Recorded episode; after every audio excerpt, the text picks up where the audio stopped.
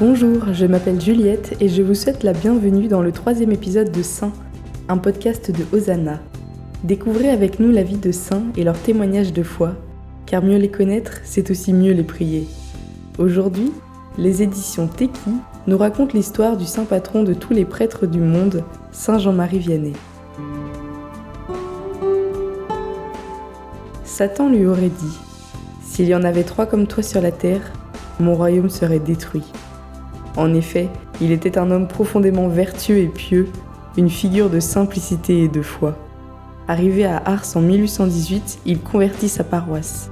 Des milliers de personnes viennent à la rencontre de ce curé qui ramène les âmes à Dieu et fait des miracles. Le père Vianney passe des journées entières dans le confessionnal jusqu'à épuisement. On dit qu'il fut un missionnaire immobile. En 1986, Saint Jean-Paul II le déclara modèle extraordinaire de vie et de service sacerdotal.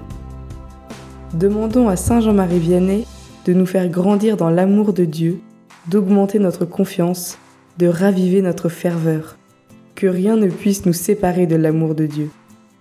Maintenant, écoutons l'histoire du Saint curé d'Ars.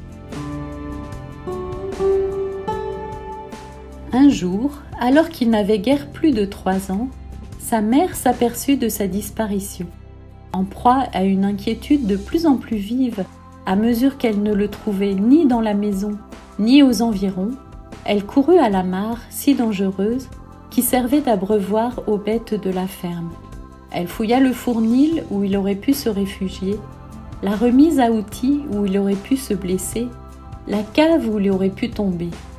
Elle arrêta sa quête devant l'étable en reconnaissant le babillement d'une petite voix familière entrant sans bruit, elle trouva son fils agenouillé dans la paille, entre les deux vaches, tenant dans ses mains une petite statue de la Vierge à laquelle il s'adressait avec tendresse et dévotion. L'inquiétude de la fermière se changea en colère. Comment? Tu vas te cacher pour prier? Tu sais bien que nous faisons nos prières ensemble. Pourquoi me donner une si grande inquiétude? L'enfant vit les larmes qui brillaient encore dans les yeux de sa mère. Il l'étreignit et se blottit contre elle. Pardon, maman, je n'ai pas voulu vous faire de la peine. Je n'y retournerai plus. Alors qu'il était un peu plus grand, une dispute opposa Jean-Marie et sa sœur Marguerite, de 18 mois sa cadette. Elle voulait qu'il lui donnât son chapelet, ce précieux chapelet qui ne le quittait jamais. Plus la petite insistait, plus Jean-Marie, d'un tempérament très vif, s'obstinait. Madame Vianney intervient. Donne-le, mon petit, pour l'amour du bon Dieu. Jean-Marie tendit son chapelet à Marguerite, qui s'en empara avec joie. Immobile, le garçon pleurait silencieusement. Madame Vianney prit la main de son fils et le conduisit à l'intérieur de la maison.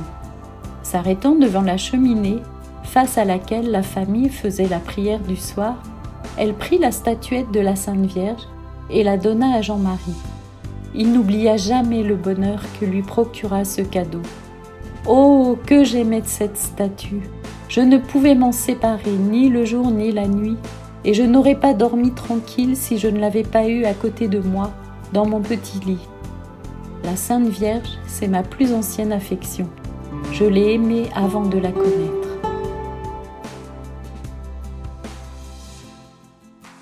La suite de ce récit est disponible gratuitement sur Hosanna, au sein de la neuvaine avec le Saint Curé d'Ars, créé par les éditions Teki. Recevez chaque jour un extrait de la vie de ce grand saint, ainsi qu'un conseil et une prière en lien avec son témoignage. Le lien est disponible en description de ce podcast. À bientôt sur Hosanna!